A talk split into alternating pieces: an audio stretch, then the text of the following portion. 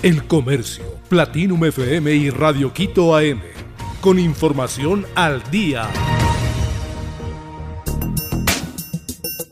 18 detenidos por supuesta delincuencia organizada en Ecuador. Un operativo conjunto entre la Fiscalía y la Policía Nacional permitió la detención de 18 personas en seis provincias de Ecuador por el supuesto delito de delincuencia organizada. La policía detalló que ejecutaron 32 allanamientos en viviendas ubicadas en Imbabura, Pichincha, Cañar, Azuay, Loja y El Oro. Y la Fiscalía dijo que los detenidos serían parte de una organización dedicada al tráfico de armas y municiones, entre otros delitos. Control de roedores se efectúa en parques y plazas de Quito. Aunque no hay una cifra exacta del número de roedores que habitan en Quito, la Unidad de Bienestar Animal ejecuta acciones para controlar su presencia. La estrategia es colocar cebos en puntos específicos como parques, plazas y puntos de comercio. Janina Holguín, directora ejecutiva, comentó que el aumento de los roedores se debe a la acumulación de basura, restos de comida en espacios públicos o cuando la comunidad no respeta los horarios de recolección de basura.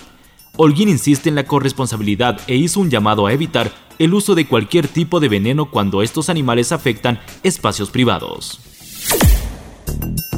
Lluvia, viento y nieve en España deja dos muertos. El temporal de lluvia, nieve, viento y oleaje en varias localidades de España está causando estragos desde principios de la semana y deja al menos dos muertos.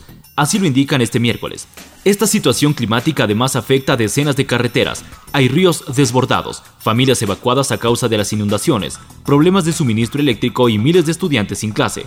En este sentido, la Agencia Estatal de Meteorología AMET ha activado avisos en toda la península y Baleares, sobre todo en Galicia, en alerta roja por fenómenos costeros.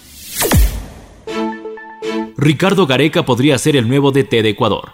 La Federación Ecuatoriana de Fútbol y Ricardo Gareca habrían llegado a un acuerdo y el entrenador sería el nuevo director técnico de la selección ecuatoriana, informa este miércoles el diario As de España. Ricardo Gareca es uno de los nombres que ha hecho eco en redes sociales como posible reemplazo del técnico Gustavo Alfaro.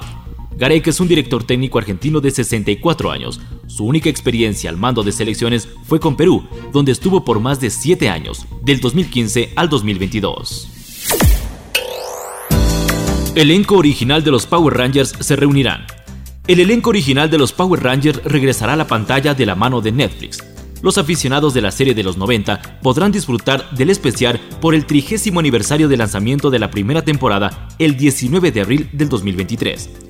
La primera temporada se llamó Mighty Morphin Power Rangers y fue lanzado el 28 de agosto de 1993 y contó con 60 capítulos, Aquella se mostró a seis distintos personajes diferenciados por el color, rojo, verde, azul, negro, rosa y amarillo. El Comercio, Platinum FM y Radio Quito AM, con información al día.